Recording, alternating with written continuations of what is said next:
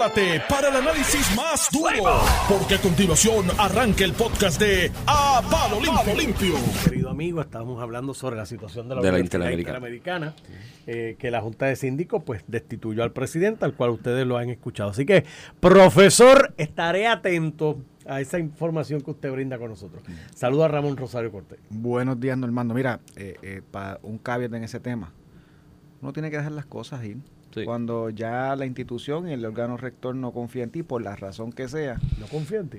no confía en ti, uno tiene que dejar las cosas ir. Eh, aquí, eh, algunas instituciones sin fines de lucro, hay personas que, que las han creado, que las han llevado. Yo creé la Asociación de Abogados. No les pertenecen a sus creadores, le pertenecen a un órgano rector, a la Junta de Directores, y uno tiene que dejarla. Yo fui director ejecutivo, miembro de la Junta, uno tiene que dejarla ir y, y que siga su curso, ¿verdad? Eso no es un- una finca familiar, ni Eh, política. Jaime Benítez le pasó exactamente lo mismo, ¿no? Le, le costó Le desprenderse, de la universidad. Es naturaleza pero- humana, pero hay que se separar los niños de los hombres. Por eso hay 11 recintos. Saludos. Iván. Buenos días. Antonio Rivera y Reyes en su A programa. palo limpio, mitad de semana. Mira, por eso hay 11 recintos en la Yupi. Cada vez que había alguien que podía sonar como contrincante a la presidencia de la Universidad de Puerto Rico, de don Jaime Benítez, don Jaime Benítez le abrió un recinto, le hacía un reino aparte y lo mandaba para allá. Si a vete para allá, está putuado, mandó uno eh, en algún momento. Y por eso hay 11 recintos y todo el mundo ahora, 11 recintos, una sola Yupi. Mira, busca el origen histórico de esa, de, de esa, de esa realidad que no tiene razón de ser. O sea, eh, Puerto Rico mide 100 por 35. Tú no, no tienes que ir. sé, pero quizás, tú sabes, dejar este Mayagüez, Arecibo, Ponce, Humacao y San Juan y San Puedes se buscar cuatro puntos cardinales, de acuerdo también la, la, la, el- la productividad de cada uno, porque tienes uno ahí en la montaña, Calle, que a lo mejor mucha gente dice, mira, Calle, no, en biología y en ciencias duras, creo que es de lo mejor que hay eh, en Puerto Rico, y los egresados de ahí consiguen grandes en todos lados y demás. Y tienes que hacer ese estudio, pero pues, eh, y, el- y la Interamericana, que dicho sea de paso, te voy a hacer el caveat, eh, bajo la presidencia de- del, del doctor Fernó, eh, la realidad es que ha echado para adelante. O sea, la Tiene un Inter, crecimiento increíble. la Inter tiene un crecimiento y Ana increíble. Geméndez, pero y Ana Geméndez. Y- esas dos y- instituciones la- han crecido ¿por qué? por la, Deficiencias de la Yupi por la también. deficiencia de la Yupi y la Inter específicamente, yo creo que ha ocupado el espacio que se supone que una universidad financiada por el Estado como el UPR fuera el que lo, los de la Inter son los que mandan el cohete este a, órbita con unos muchachos allá del programa de aeroespacial de, de Bayamón. ¿Qué cosa más grande que eso tú esperabas que eso lo hiciera Mayagüez? El RUN con todos los chavos que coge el pueblo y con el mejor talento, porque ¿sabes? Vamos, vamos a hablar en arroz y habichuela. De la manera en que se establecen las métricas para aceptar, la UPR coge el mejor talento. Porque Sí, los sí, mejores pasa IGS van a ahí. de bachillerato, escuela de derecho, y entran, y medicina. entran los mejores IGS. Eso y entonces tienes a la por Inter. aquí, cuando Jaime Benítez se fue, solo eran Río Piedras, Mayagüez, eh, Ciencias Médicas, Humacao y Calley. Pues, Eso es lo que está. Y después añadieron cuatro más. Porque la dinámica la comenzó él para, para, hacerle, para hacerle un nicho a cada cual. Y yo creo que, o sea, para 50 mil estudiantes, 11 recintos es demasiado. Hay universidades estatales en Estados Unidos que tienen 90 mil, 100 mil estudiantes mira, con dos recintos. Mírale, Ah, que me tengo que trasladar a, buscar un hospedaje cerca del otro recinto donde está la especialidad. Pero tú pues me lo recuerdas a mí el asunto de los municipios. O sea, ¿cómo entonces, una vez ya otorgado, cómo tú empiezas a quitar? sí, sí. O y sea, fíjate que Porque para todo el mundo dice, ahí hay que eliminar pueblo. El mío no. Sí, sí, es Hay que eliminar. Ese- es muy grande. problema. El recinto mío no. No estamos, chévere. no, bueno, me acuerdo que Alexandra Lugar en una campaña dijo que lo que mucha gente piensa, que debemos reducir recintos y hacerlo más eficiente, y después tuvo que echar para atrás porque políticamente no estamos preparados para discutir eso. El tema es muy pasional, este y la verdad es que lo- el estudiantado se ha reducido, las universidades privadas como la Inter han demostrado ser eficientes trayéndolo y esto eso es todo un equipo, no es un presidente solamente, tiene una junta de directores, es todo un equipo. Este y en esa manera pues Digo, muy triste lo de la Universidad de Puerto Rico, es muy triste porque es nuestro proyecto. Es nuestro proyecto. En un momento dado tuvo la Universidad de Puerto Rico tuvo profesores eh, prestigiosos de, de nombre mundial que, que vinieron aquí, se establecieron aquí, aquí se hicieron cosas Aquí venían muy presidentes. buenas. La escuela graduada de no, administración pública aquí, eh, don Roberto Sánchez Vilella y esa época, aquí venían personas a prepararse en, en teoría de administración pública que luego fueron presidentes. De sus países, un presidente de la República Dominicana, uno de Costa Rica. Ahora no hay, no hay ni, no hay ni matrícula. Lo que me dicen es que en la Escuela Graduada de Administración Pública no hay ni estudiantes que se quieran matricular. Bueno, tú miras para el lado, el país cómo está funcionando en el gobierno y dices, pues... Pero hay una situación. Pero de eso de la investigación, lo que el que quien te testió, quien quiera que sea, está muy bien informado porque la, Ah, no, la mis amigos están todos bien. Mi La- fu- fuente, oye, la fuente. La, la fuente es Sí, mía. Puerto no Rico, como muchas. dice Luis Pavón Roca, quien distingo siempre, dice que Puerto Rico tiene más fuentes que el Velayo allá en la Vega. Sí, sí. Se Pero mis fuentes son buenas, son No, personas, no, tú sabes. Y la- las mías, yo no sé. Mira, yo soy pana de, de- del profesor Ángel Rosa, yo soy pana de Pavón Roca, de, de- de los de Sí, allá y sí, de los de aquí. de y tengo buenas Pues fuentes. la, así mis que- fuentes ayer me dicen, de hecho, como dos horas antes de que saliera la noticia, hora y media antes de que saliera la noticia, me dijeron va a pasar esto. Ándale. Este, y me dijeron, y sí, hay una, no es una auditoría, el, el- el- el- el licenciado Fer no tiene razón en eso, es una investigación sobre mal manejo de unos fondos federales que se asignaron para lo del manejo del COVID, que, dice las la fuente, instituciones alega- académicas Aparente, alegadamente. aparente y alegadamente hay una investigación. Ahí este joven que se mencionó, Dominic, que yo lo conocí cuando la época aquella de Aníbal, de gobernador, creo que él estuvo Ah, en Prafa. estuvo ligado al Partido Popular. Sí, estuvo en Prafa, creo que con Batia y pululaba por Fortaleza. Pero- pero- Eh, Una pregunta, Normando. Dicen que Pero, oye, ¿Por qué dices tan bien? ¿Quién más? No, pues, si aquí hay el profesorado de, la Interamericana. Primero, comité se, primero se registra en el comité del Partido y Popular. luego van allá, van con un referido, van con un referido no, del Partido no, Popular a dar clase. casos, sí A dar clase en la Inter. Hermano, antes que te vayas, leí, leí tu columna en primera hora de la deuda que tenemos con el Gran Combo. So, Eso este, es así. A 100% de acuerdo con tu con tu con tu columna que está muy buena desde el punto de vista histórico del Gran Combo y sus inicios. A todo el mundo que lo lea. Eso es institución eh, puertorriqueña, la Eso música puertorriqueña, Me pero mucho. Tuve siempre. hace poco un concierto en Bellas Artes del Sígala y el pianista, que es un doctor de música que egresado de La Habana, eh, ve a don Rafael Itiel, ve a Bobby Valentín, ve a Jerry, y, y viene y los manda a todos a subir, a Andy, y los manda a subir con él a la tarima y se curaron allí un rato. Don Rafael con el- los noventa y pico allí con el hombre en el piano.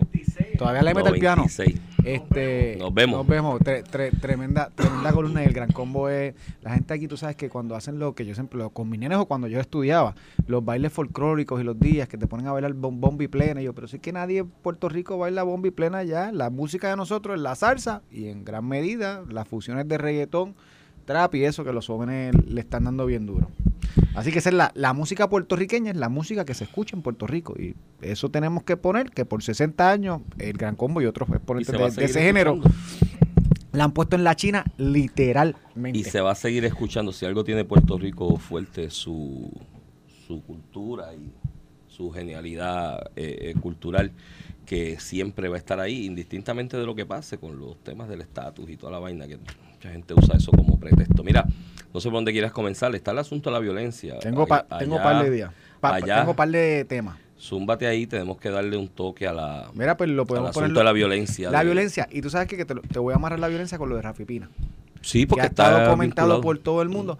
Este, lo que ha pasado en los últimos días, masacre, ocho asesinatos eh, en una noche, este, en las pasadas horas. 9 en 24 horas y 10 en el weekend. No, Una- 19 en una- 72 horas.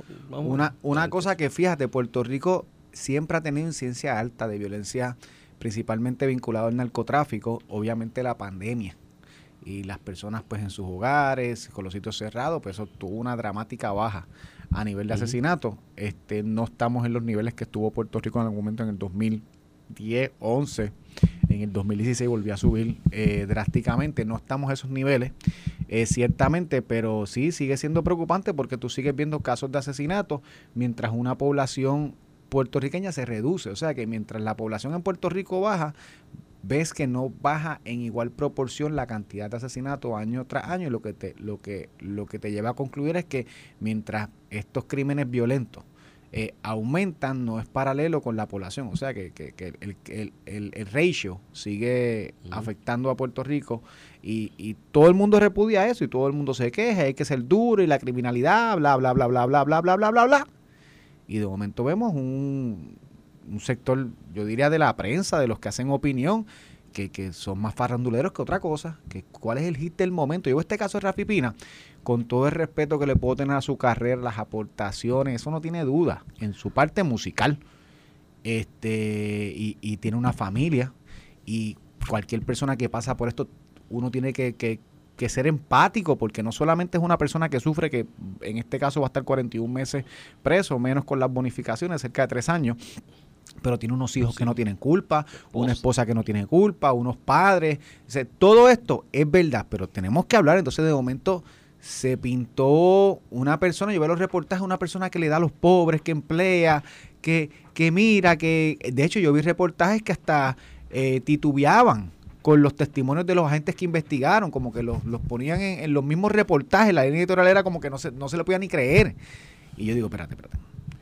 Yo no tengo problemas con que como sociedad nosotros digamos, digo, yo tengo problemas con eso en los méritos, pero yo no tendría problema con que una persona diga, yo quiero una sociedad donde una persona que fue convicto a nivel federal por fraude bancario, que es el caso de Rafi Pina, en el pasado, tuvo cuatro días eh, en la cárcel y después cogió una probatoria. Salió de la probatoria y tiene unas restricciones entre, cual, entre ellas no puede tener armas. Lo cogen de nuevo con armas, que ya de por sí es ilegal porque no puede tener armas. Pero armas compradas en el mercado ilegal una de ellas modificada para que sea semiautomática. Eh, eh, 300 y pico de balas de diferentes calibres. Con testimonios, grabaciones de que él reconoce las armas en su casa, porque fue en su casa que se ocuparon. Reconoce el lugar como su Ajá, casa. O sea, una arma ilegal. Eh, eh, modificada que ni, al- ni un arma, o sea, yo, yo tengo portación de armas de forma legal, yo no puedo modificar mi arma, eso sería un delito. Este, y yo digo, espérate, espérate, espérate, espérate. Si todo el mundo, porque hasta el muchacho pobre, el de residencial, el del barrio, cuando lo cojan con un arma ilegal, chapia, semiautomática, no pisa cárcel, yo no tengo problema. Ese es lo que la sociedad determinó. Yo creo que no, yo creo que uno tiene que ser fuerte precisamente para eh, evitar esto, esto que estamos viendo en las noticias hoy que nos, a- que, que nos aterra, que son los asesinatos. Eso es parte Pero- de la sanción. penal. Pero entonces hemos propósito. construido esta persona como si por ser de la farándula, millonario, exitoso en su carrera musical, que ese no, ese puede hacerlo y no debe, no debería coger cárcel. Entonces, tú miras una página con de- los periódicos, de las opiniones hasta los, hasta la radio. En un minuto están criticando los asesinatos, eh, la violencia que hay en, en Puerto Rico, que hay que ser fuerte con la criminalidad. Y en la próxima página, una idolatría, una persona que ha sido acusada por los mismos delitos que provocan la violencia en Puerto Rico, tener armas ilegales, semiautomáticas y yo no sé cuántos calibres de balas. Entonces tú te dices, pues esto es una gran hipocresía. O estamos haciendo los análisis dependiendo quién es. Si hubieran cogido un político del PNP o del Partido Popular, ayer Rafa Cerama, yo lo hablaba con Rafa, un político del PNP del Partido Popular con un arma ilegal y con municiones de todos los calibres y, y, y, y trampeadas. ¿Tú te crees que estuviéramos diciendo qué bueno es esta persona, que no le den cárcel, que tiene que cumplir con lo que tiene que cumplir, este, y debe ser un sistema para todo, o cárcel para un, para todo, o no cárcel para todos. No puede ser que unos casos queramos ser lenientes porque es una figura pública y en otros casos no. Mira, eh, sobre lo de Rafi Pini, mezclándolo con este tema de la violencia en general que Puerto Rico está viviendo en los últimos años, porque pues la, posesión y control de armas alteradas y de manera ilegal, pues es uno de los reflejos, ¿no? Eh, de la sintomatología de este mal de la violencia en general que vivimos en Puerto Rico. Eh, y la figura de Rafi Pina en esta situación, como tú señalaste, uno tiene que ser empático en esto porque allá hay unos hijos, ¿me entiendes? Y una familia que, que sufre y va a sufrir con toda probabilidad, depende de lo que pase en los procesos apelativos, ¿no? Hay unos señalamientos de la defensa de que se admitió esa grabación, eh, eh, pues se le pasó el audio de esa grabación a la, a la- a la- al jurado sobre una admisión que él hace en una conversación coloquial que para mí es completamente admisible. No, no sé cuál es el argumento para decir que no es admisible. Eh, donde de él, de manera coloquial, hablando en la confianza y tranquilidad que le daba esa, esa informalidad de la conversación con esa persona, dijo que esa casa era de él. Y por otro lado dicen que no se permitió el testimonio de un testigo que iba a explicar por qué esa casa no era de él. Pues, yo, estando la grabación ahí, estando la titularidad, estando todo... Iván ya pasó un jurado. por eso. Y un jurado. No, no, y van a apelar, y van a apelar por eso, pero, por los pero ya hubo- el proceso criminal para efectos ya pasó Sí, sí. y es No, convicto. te estoy, te- te estoy dando el margen de lo que de lo que la defensa está planteando, ¿no? Para que estemos claros en cuanto a eso, que yo no sé lo que hará Boston, lo veo difícil, pero bueno, la defensa hará su buen oficio, tiene tremendos abogados y harán tremendo escrito de Sí, apelación. sí, sin lugar a dudas. Van a Y hacer un gran con esos apelación. grandes abogados, un jurado vio la prueba y lo Y declaró y lo culpable. declaró culpable. Él ha hecho todo un media de hecho desde antes, en algún momento cuando empezó este proceso, recuerdo un video donde él decía que lo envidiaban porque él ponía sus posesiones en las redes sociales y que eso era envidia y que él lo hacía para darle ejemplo a los más jóvenes de lo que se podía tener. Ahí está el problema, ¿sabe? Yo, mi consejo a él, eh, a sus familiares, a sus allegados, a sus amigos y a todos los que estén en, eh, en alrededor de, de, de, este tipo de temas, ¿no? Él ayer metió otra cuña de que de que esto es una persecución contra el género urbano, de que lo vinculan con el crimen, pues mira, sí, hay exponentes del género urbano que están vinculados con actividades delictivas. Como, como hay políticos, como, hay doctores, como hay abogados, como sí. Y desde el pasado ya no, quizás eso ha cambiado porque ahora la dinámica de cómo se vende estos productos es más comercial, no, es más comercial y, y, y está en unas plataformas digitales donde no sé si haya otros esquemas, pero sí aquí para principios de los 2000, recuerdo una diferencia, yo tuve en la Universidad de Puerto Rico un informe sobre esto, con unos muchachos que eran compañeros estudiantes, que eran productores de, de música urbana. Y sí, aquí hubo una realidad en los principios de los 2000 que se usaba para lavar dinero tú decías que habías vendido medio millón de discos y los tirabas al fondo del mal y nunca los vendiste, pero por ahí diste la, eh, metiste el dinero que no fue muy bien habido y lo sacabas lavado porque era parte del Como pasa con otras industrias. Como pasa con, pasa con los bienes raíces, que hay un abogado pendiente de que lo sentencien. Oye, ese, ese, ese, ese, es mágico porque lo iban a sentenciar cuando María, pasó María lo suspendieron la, sentencia y todavía no lo han sentenciado, que compraba bienes raíces a nombre de un, digo, no nombre, con dinero de un narcotráfico de Gurabo para lavarlo a través de esos negocios de terrenos y bienes raíces que, se metía. Bueno, el asunto es que, que todo esto lo que quiero llevar es que esto es un ejemplo, lo de Rafi Pina, y yo quiero que esto le llegue a la mayor cantidad de gente posible, este pensamiento hoy de que tú no puedes medir a las personas por lo que tienen. Tú tienes que empezar a crear una sociedad que mida a las personas por lo que saben, lo que conocen, su intelecto, su talante intelectual. Que lo tiene a nivel y musical, por su, duda, y por su, no, no, pero en general, en su talante a nivel intelectual en general. Y segundo, por la empatía que demuestre con, con, con sus semejantes, ¿no? Eh, lo que yo he hablado aquí, la humanización del individuo. Esto va todo de la mano. Este, este que disparó en Texas, los 19 asesinatos. De menores y, dos, y, dos y, dos adultos. Y, y, y los 19 asesinatos de este fin de semana, ¿no? Los 10 del weekend y 9. A la larga, Ramón, se resume lo mismo. No hay respeto por la vida humana. La gente ve al otro ser humano como una cosa. Y es parte de esta vaina. Se meten. Mírate lo que decía Refipina. Yo hago, yo pongo el yate y pongo la para darle ejemplo. No, flaco, no estás dando un buen ejemplo. Tú lo que estás diciéndole a la gente es que lo importante en la vida es tener cosas materiales, cosas caras, cosas lujosas, y entonces vas a meter en una carrera a un montón de gente que va a querer coger el shortcut para llegar a las cosas. Y ahí es donde vienen. Mira, mírate los que han muerto este weekend: 21, 22, 23. Y yo he tenido la oportunidad de hablarlo. Yo tengo clientes en esas edades con que han estado en ese tipo de dinámica y yo les digo, flaco, no vas a llegar a los 25. Y tú sabes que me dicen, no, mister, ¿sabes qué? Muero, pero muero feliz, vivido, bien vivido. Y los primeros chavitos que cogen se van a alguno de los hoteles aquí del área del condado a pagar botellas de champán de 200, de 300 pesos y a vacilar porque dicen, porque estoy aquí viviéndomelo, olvídate. Y no piensan en el más allá. Eso, toda la raíz y el entorno va desde la base educativa hasta, o sea, tenemos un país Digo, yo, yo estoy a favor del sistema capitalista y que todo el mundo quiera tener lo más que pueda tener y lo más que pueda aspirar. Pero eso no se puede dar en el vacío, no se puede dar en una sola aspiración. Se tiene que dar en una base educativa que tú entiendas de que hay maneras de hacerlo y hay maneras que no son las legales de hacerlo. Y derecho tiene a tener el YAT y publicarlo. Yo entiendo lo que tú dices. Sí, en efecto, no puede ser que puede ser que no estés dando el ejemplo correcto, pero puedes hacerlo. A lo que yo voy es y puede ser el mejor productor de música, te lo estipulamos. Bueno, Yankee es lo más grande que hay, olvídate, sí, todo eso. Lo creó en parte, es parte de una creación, de, una creación, de, Rafi. y con la ayuda de su papá, porque su papá era del. Eh, del, fue el que empezó el negocio. Este, todo eso se lo estipulamos. Eso no implica que tiene licencia para ser tratado distinto cuando comete una falta que nuestro derecho regula como incorrecta. Eh, en este caso particular, tener armas ilegales eh, eh, modificadas para que sean...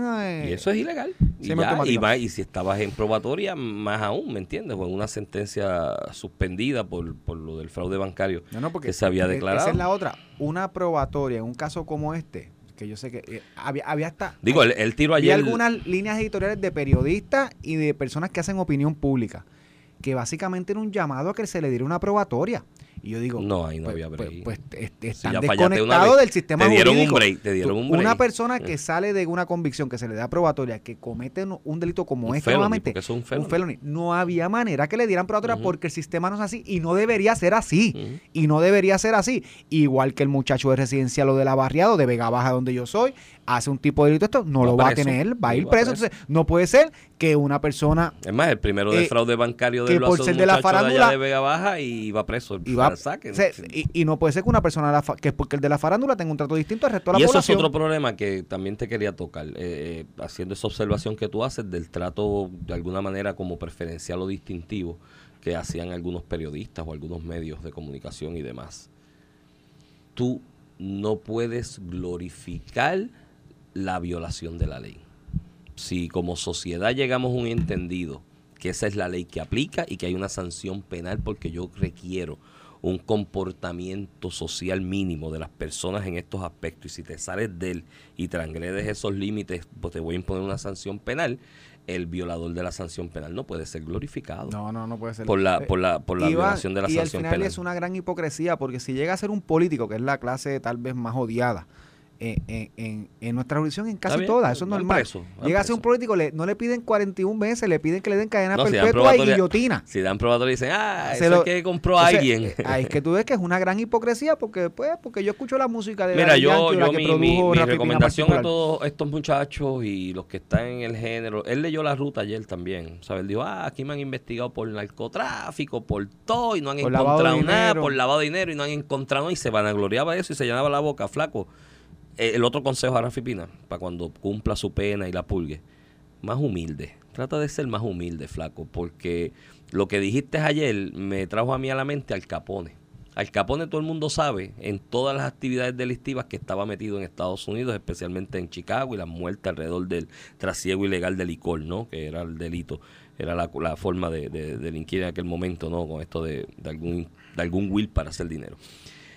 Al Capone todo el mundo sabía que había mandado a matar gente y que había matado gente y demás. ¿Tú sabes por qué lo cogieron? Por evasión contributiva.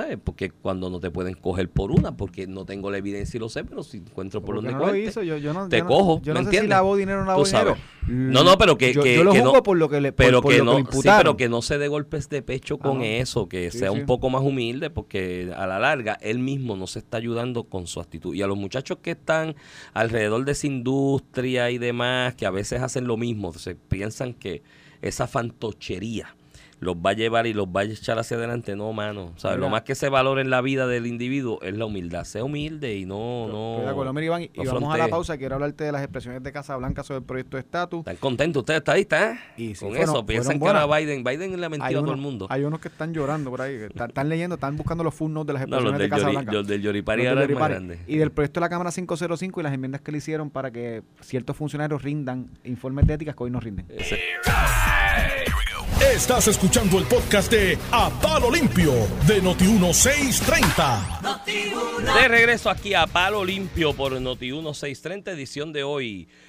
miércoles 25 de mayo del 2022. Este es Iván Rivera quien te habla. Acompaño, como todas las mañanas, al licenciado Ramón Rosario Cortés y Valiente. Buenos días, Iván. Mira, Ramón, este, sobre esto último que, que reportó Yun Yun de lo que señala Manuel Reyes, eh, creo que es de Mida, eh, sobre la escasez, esto es una realidad, ¿sabes? Hay una escasez de distintas Aquí, productos y aquí en distintas Puerto cosas. Rico y en el mundo. Y en el mundo. Estados Unidos tiene una crisis con la fórmula de bebé. Consecuencia- Que también en Puerto Rico se ha visto Sí, un en poco. forma- de forma de mandaron varios aviones de Europa a Estados Unidos antier, porque no había y es una, una crisis ya prácticamente en Estados Unidos. O sea, tú pensar que una federación, un proyecto económico como los Estados, los Estados Unidos de Norteamérica, en algún momento mire para y dice, no tengo fórmula de bebé.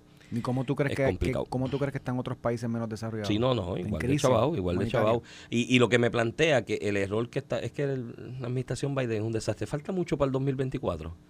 Porque es que si, yo no sé si llegamos al 2024 al ritmo que vamos con y Biden. medio. Porque la, la, la alternativa de la administración Biden es subir los intereses.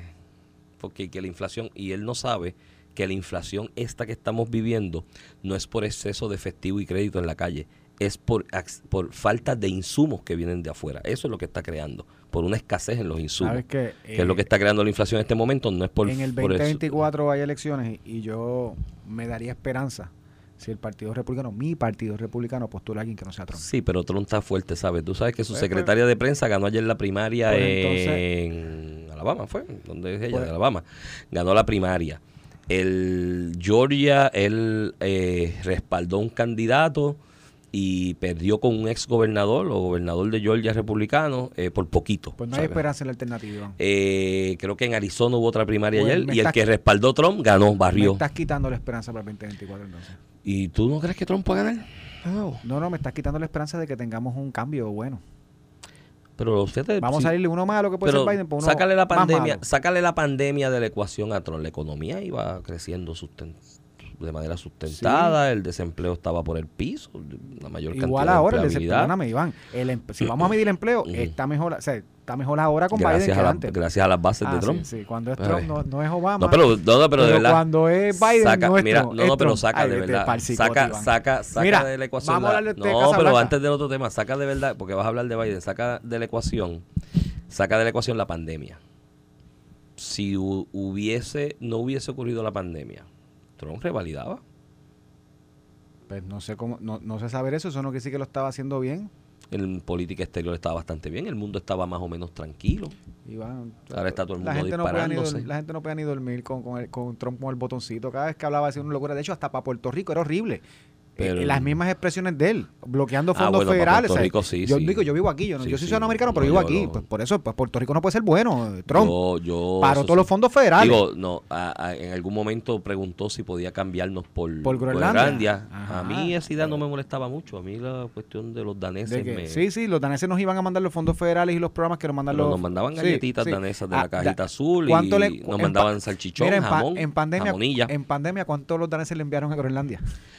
Es que allí no Mira, vive nadie. En otros temas, Iván Casablanca, ayer José Delgado, el periodista del Nuevo Día que está destacado en Washington DC, le pide expresiones sobre el proyecto radicado por, ¿verdad? En conjunto con Steny Hoyer, que fue el que lideró el esfuerzo para buscar un consenso entre los dos proyectos de la mayoría demócrata, con algunos republicanos, incluyendo Jennifer González, eh, para resolver el problema del estatus, el famoso proyecto que pone tres alternativas, excluyendo el Estado Libre Asociado eh, territorial de la fórmula, y el Congreso con- le contestó la, ¿verdad? un funcionario cuál es la posición de Casablanca, que es la posición del presidente de los Estados Unidos, del Ejecutivo, en esta medida que se examina en el Legislativo Federal.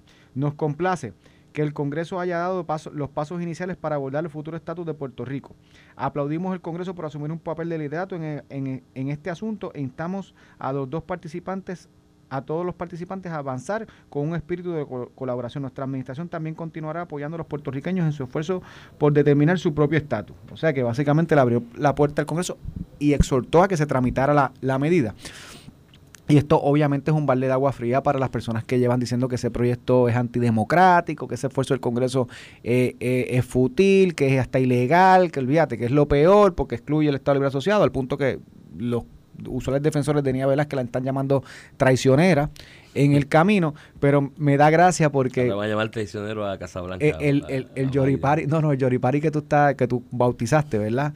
Con el Yoripari que andan eh, ciertos líderes del Partido Popular que se aferran al Estado Libre Asociado eh, Territorial, dicen, ah, pero ahí no dicen que están contentos con excluir el ELA. No, están diciendo que están de acuerdo con el proyecto que excluye al ELA. O sea, es una cosa de humana. ¿En verdad alguien dijo eso? Ah, sí, no, no lo dijo. ¿Hasta cuándo? ¿Hasta cuándo vamos a llegar? Este, eh, eh, ¿verdad? Con el yoripari, con no aceptar la realidad, es una negación. Es como, ya yo, yo lo estoy comparando hasta como el tecato. El tecato que necesita droga es el tecato que no puedes vivir sin el Estado Libre Asociado territorial, que es una cuestión de que no me lo saca, aunque digan disparate, todo es como cuando interpretaban la decisión del Tribunal Supremo de los Estados Unidos, que Con si el full número tal, cinco que del si párrafo cuatro. párrafo te dice unique y eso pues es distinto. y dice, a mano, acéptalo, somos una colonia, hay que mover esto. Esa misma opinión, Pasa la página, la como lo hizo con Salomar, Aníbal Acevedo Vilá, pasa esa chava página. No, no era así. Ay, no, ahora es, ¿cuál es el otro del Yoripari? No, ese está bueno, que se van a decir, no lo había leído, no lo había visto. Pero el otro es, ayer Colbert Coro lo puso en una columna. No, no, que- Colbert es de los más que está llorando. de Colbert, que- está, Colbert se está acostando llorando y se levanta llorando. Bueno, tiene esos ojos hinchados porque no lo puede aceptar. Porque traicionó a los de la Libre Asociación, Una persona- se fue con los Happy Colonial y dice, ¿y ahora? Y ¿Cómo ahora vuelvo para atrás? Tengo que volver. y, y- y Jorge, Colbert, que yo lo respeto mucho, creo que No, una no, persona yo muy también. inteligente a nivel de comunicación, todo. Mano, Jorge, pasa la página, brother. Es- ya el Tribunal Supremo promesa la Junta, todo. Es obvio que estamos chavos, esto es una colonia. Lo que te hicieron creer, aunque yo no me lo creí, ya es evidente que está mal, mano. Pasa esa página y cómo vamos a resolver el Mira, problema del estatus. Es una el- negación. Te lo digo, es como si fuera un- un- una adicción a Los- una droga. Los de los, los apicoloniales que se están quedando sin marca, cogieron esa marca están quedando sin marca. El, el asunto es que los apicolonial, por muchos años, en la, a nivel interno de la discusión del Partido Popular, peleaban con nosotros los libres asociacionistas y su planteamiento es que el Estado libre asociado era el único que garantizaba la unión permanente con Estados Unidos. Yo, bueno, primero, nada es permanente en la vida, todo es Y- constancia y no lo garantiza porque Y eso se- es una ley. Es una ley que la pueden derogar mañana. Entonces, si te pueden dar una patada por un día para otro. sí, Unilateralmente. unilateralmente. Entonces, lo otro es que, aparte de que nada es permanente en la vida, todo es constancia cambio, yo les planteaba y les decía, la permanencia de la unión entre Estados Unidos y Puerto Rico siempre estará cimentada en la voluntad de ambas partes de que sea permanente. Entonces, eh, ayer puso el tema y le explicaba esto con los fondos federales. O sea, esto, esto de que la unión permanente y que el es bueno porque cogemos fondos federales y no pagamos impuestos, es una falacia. No hay ninguna permanencia. Porque no es amor en la relación, es conveniencia.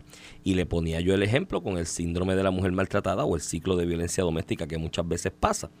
Y ayer, y con lo de los fondos federales. Ah, que con la Liga de Asociación van a descontar el 10% anual desde el año 11 por 10 años. Pues sí, pues yo, yo hablo de libre asociación. Yo estoy haciendo un planteamiento de destetarme poco a poco de la, de la dependencia.